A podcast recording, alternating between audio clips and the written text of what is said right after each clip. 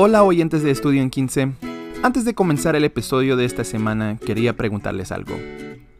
¿Te está costando mucho mantener a tus hijos atentos durante el estudio familiar de las escrituras?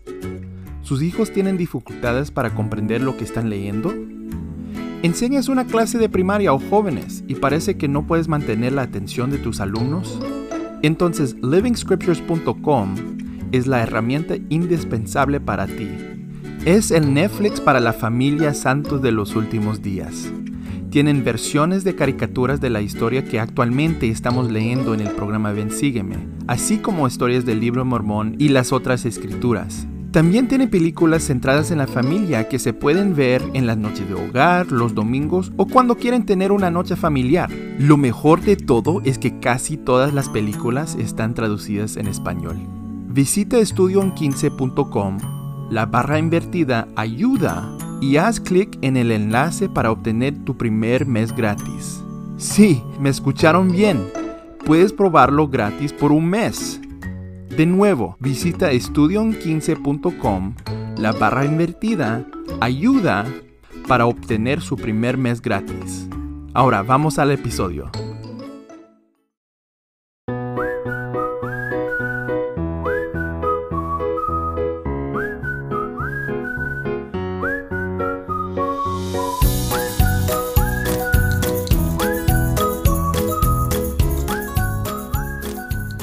Hola oyentes y gracias por escuchar otro episodio de Estudio en 15. Yo soy Arturo Olivas.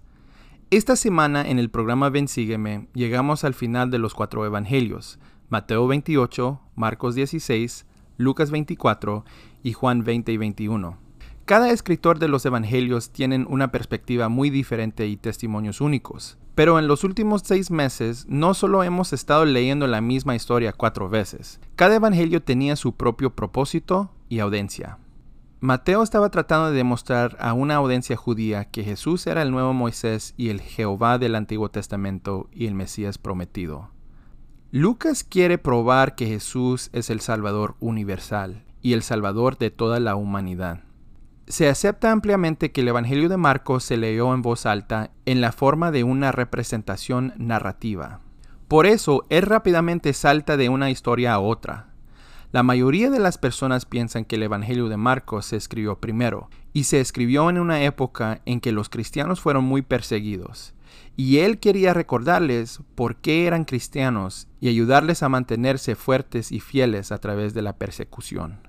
Juan era una cuenta muy personal para aquellos que ya son cristianos. Juan lleva la genealogía de Jesús hacia la vida premortal y quiere mostrar que Jesús transcende todo y que condescendió a este mundo para salvarnos.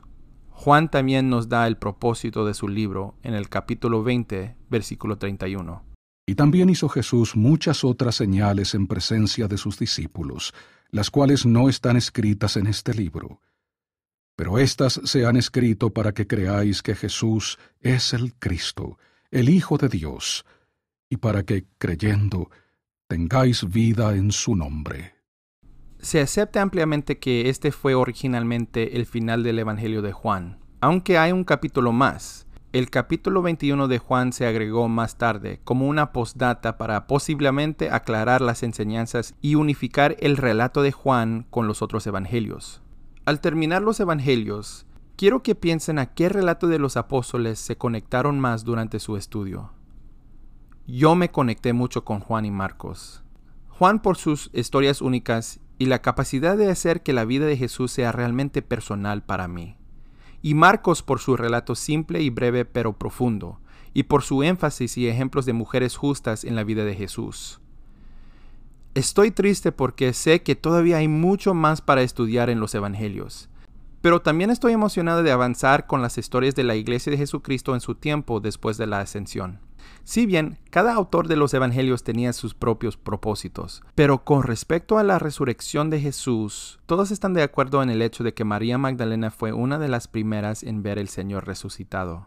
Ella ve dos ángeles sentados donde el cuerpo de Jesús había estado acostado anteriormente. La preguntaron por qué lloraba, y ella explica que es porque el cuerpo de Cristo fue secuestrado.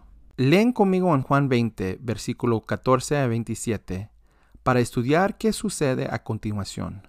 Y cuando hubo dicho esto, Se volvió y vio a Jesús que estaba allí, pero no sabía que era Jesús.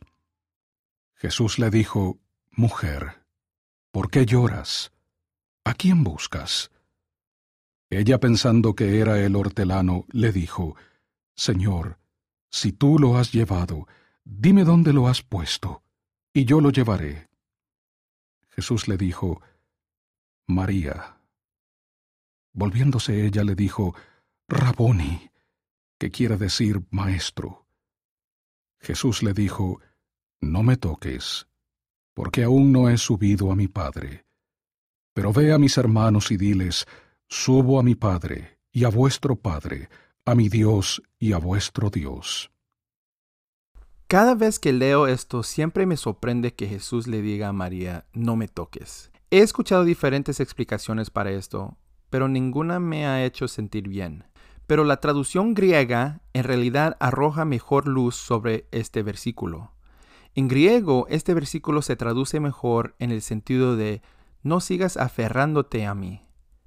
La traducción de José Smith respalda esta traducción. Dice, no me retengas. Cuando leí eso, pudo ver a María reconociendo a Jesús. ¿No es eso lo que todos haríamos si viéramos a un familiar o amigo que haya fallecido? Pero lo que le dice a María es esencialmente, no te aferres a mí. Es hora de dejarme ir. Probablemente se refiere más a la acción emocional que física.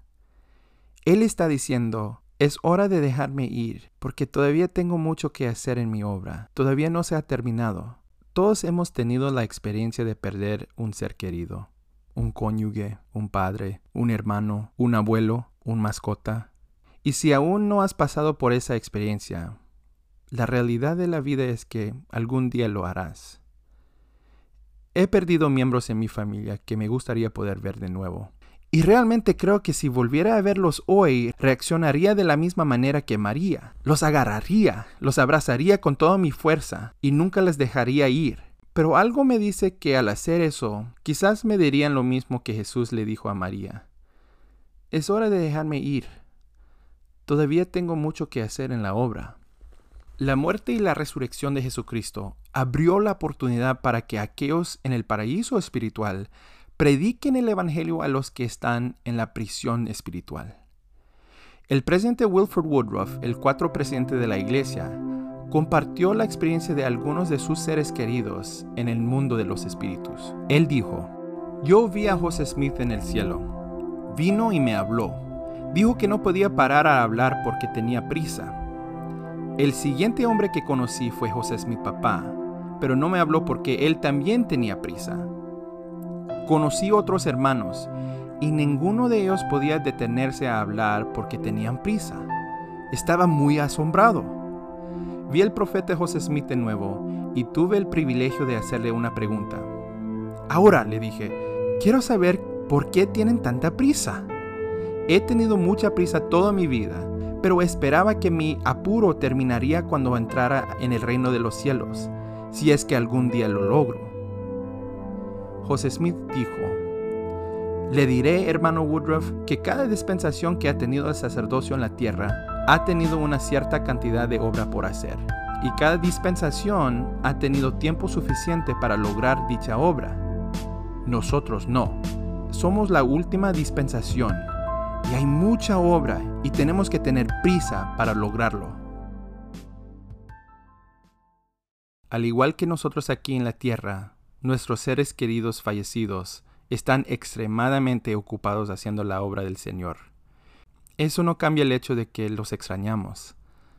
Lo veo es saber que la misma obra que nos mantiene ocupados es la misma obra que asegurará que nos unamos de nuevo algún día.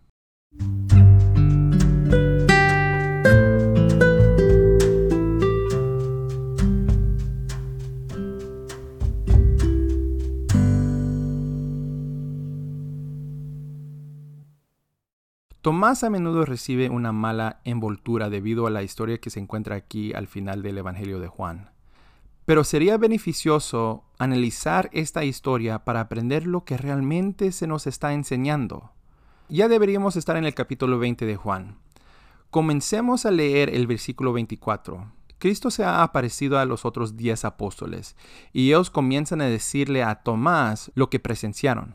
Pero Tomás, uno de los doce, llamado el Dídimo, no estaba con ellos cuando Jesús vino. Le dijeron pues los otros discípulos, Hemos visto al Señor. Y él les dijo, Si no veo en sus manos la señal de los clavos, y meto mi dedo en el lugar de los clavos, y meto mi mano en su costado, no creeré. Realmente no podemos culpar a Tomás por reaccionar de la misma manera que cualquiera hubiera reaccionado. Y no fue solo Tomás quien dudó. Mateo 28, 17 dice, Pero algunos dudaban. En la traducción griega, otro significado también podría ser que todos dudaban. Ahora, a pesar de que todos dudaron, es Tomás quien es llamado el incrédulo. Se le recuerda por este versículo, pero no el de Juan 11:16. ¿Recuerdan lo que él respondió entonces? Dijo entonces Tomás, llamado el Dídimo, a sus condiscípulos, Vamos también nosotros, para que muramos con él. Tomás estaba dispuesto a seguir a Cristo incluso si eso significaba que él moriría. Creo que esta historia tiene un significado más profundo. Volvamos a Juan 20 y leamos el siguiente versículo, versículo 26. Y ocho días después... Quiero parar aquí, porque quiero recordarles que muchos de los detalles compartidos por estos antiguos apóstoles se agregan a la historia a propósito. ¿Por qué es simbólico ocho días? ¿Por qué esperaría Jesús ocho días? ¿Por qué no dos, o tres, o siete? El número ocho en las escrituras es simbólico para el arrepentimiento, el bautismo y la nueva vida o nueva perspectiva. Un nuevo bebé fue circuncidado exactamente ocho días después de su nacimiento. Ocho miembros de la familia de Noé fueron salvados del diluvio. Así que Comenzamos con Tomás diciendo que solo creerá si ve con sus propios ojos. Todos comenzamos en ese punto. Todos queremos ver para creer. Todos hemos dicho antes, danos la bendición y después creemos. Pero ¿qué pasa? Nos arrepentimos. Nuestros ojos son abiertos y nuestra nueva perspectiva nos ayuda a comenzar una nueva vida. Por eso creo que Juan agrega este detalle. ¿Qué pasó con Tomás en esos ocho días? ¿Qué lucha debe haber tenido dentro de sí? ¿Qué nueva perspectiva debe haber recibido en esos ocho días? Simbólicamente, todos necesitamos pasar por nuestros propios ocho días. Sigamos leyendo para ver lo que pasa. Y ocho días después, estaban otra vez sus discípulos dentro, y con ellos Tomás. Llegó Jesús, estando las puertas cerradas, y se puso en medio y dijo, Paz a vosotros. Luego le dijo a Tomás, Pon aquí tu dedo y mira mis manos, y acerca acá tu mano, y ponla en mi costado, y no seas incrédulo, sino creyente. Entonces Tomás respondió y le dijo, Señor mío y Dios mío. Jesús le dijo, porque me has visto, Tomás, has creído. Bienaventurados los que no vieron y creyeron. Jesús invita a Tomás a hacer exactamente lo que dijo que necesitaba. Pero lo que es interesante es que nunca dice que en realidad tocó sus manos y su costado.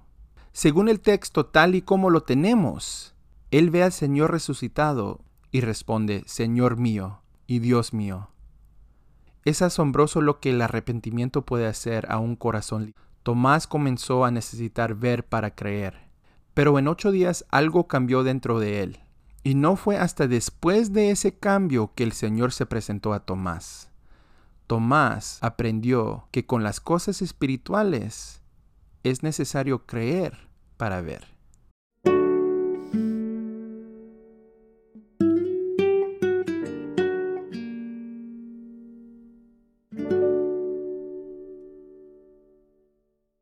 Mateo, Marcos y Lucas terminan su evangelio con la gran comisión del Salvador. Por tanto, id y haced discípulos a todas las naciones, bautizándolos en el nombre del Padre y del Hijo y del Espíritu Santo, enseñándoles que guarden todas las cosas que os he mandado.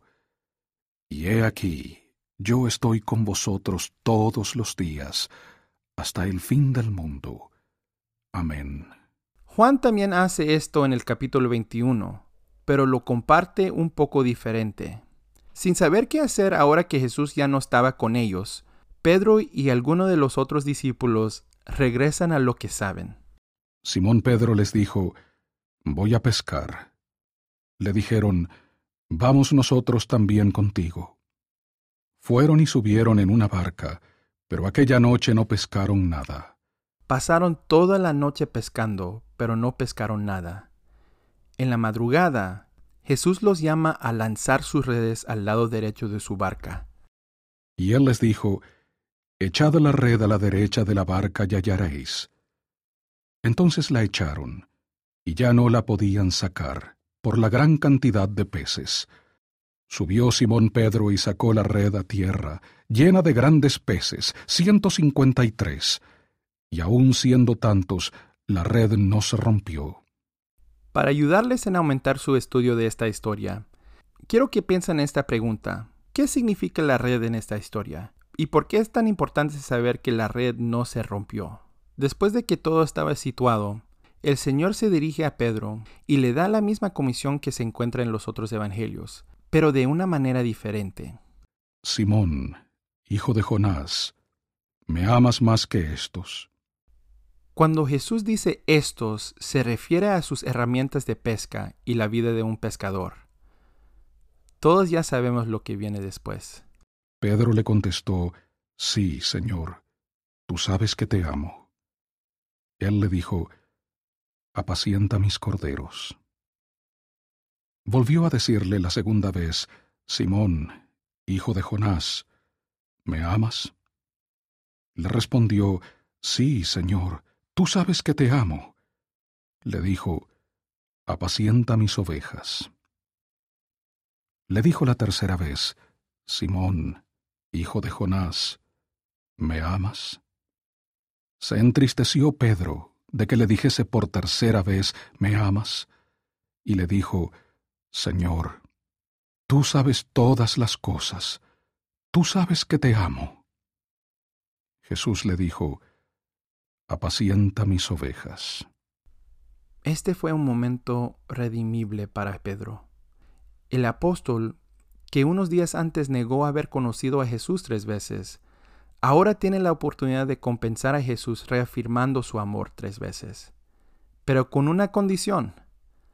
Apacienta mis corderos, apacienta mis ovejas. El elder Jeffrey R. Holland relató esta conversación y la explicó en su discurso de la conferencia general de octubre de 2012. Pedro dijo por tercera vez, Señor, tú sabes que te amo.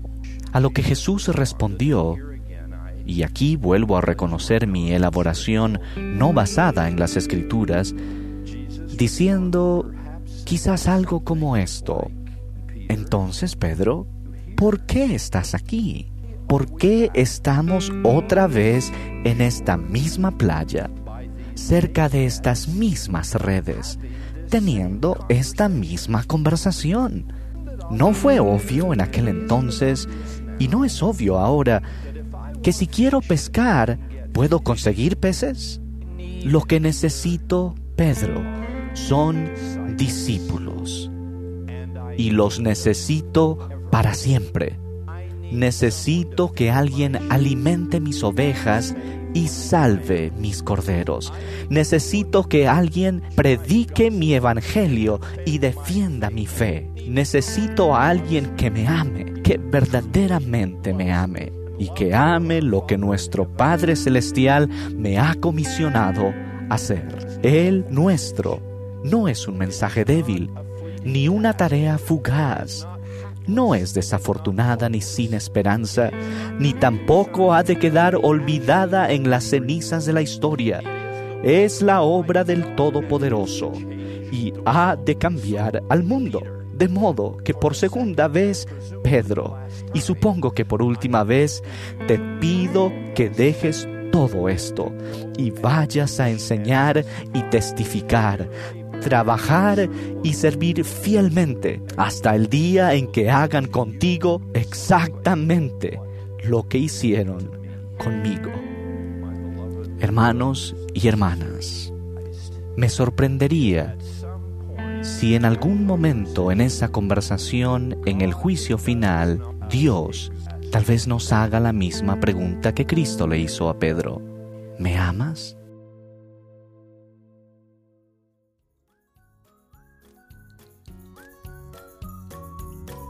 Gracias por escuchar Estudio on 15. Este episodio ha sido escrito, producido y presentado por Arturo Olivas con la ayuda de Jesús Olivas. Nuestra música se llama Happy Whistle por scottholmesmusic.com. Nos puede seguir en Instagram, Facebook y Twitter en la página Estudio en 15. También nos puede visitar nuestro sitio web al estudioen15.com. Este podcast está disponible en Apple Podcasts, Google Podcasts, Spotify y Anchor. Salimos con un episodio cada lunes. Si les gustó, por favor suscríbanse y escribe una reseña en Apple Podcast. También les invito a compartir este episodio con sus amigos y en las redes sociales. Gracias por escuchar.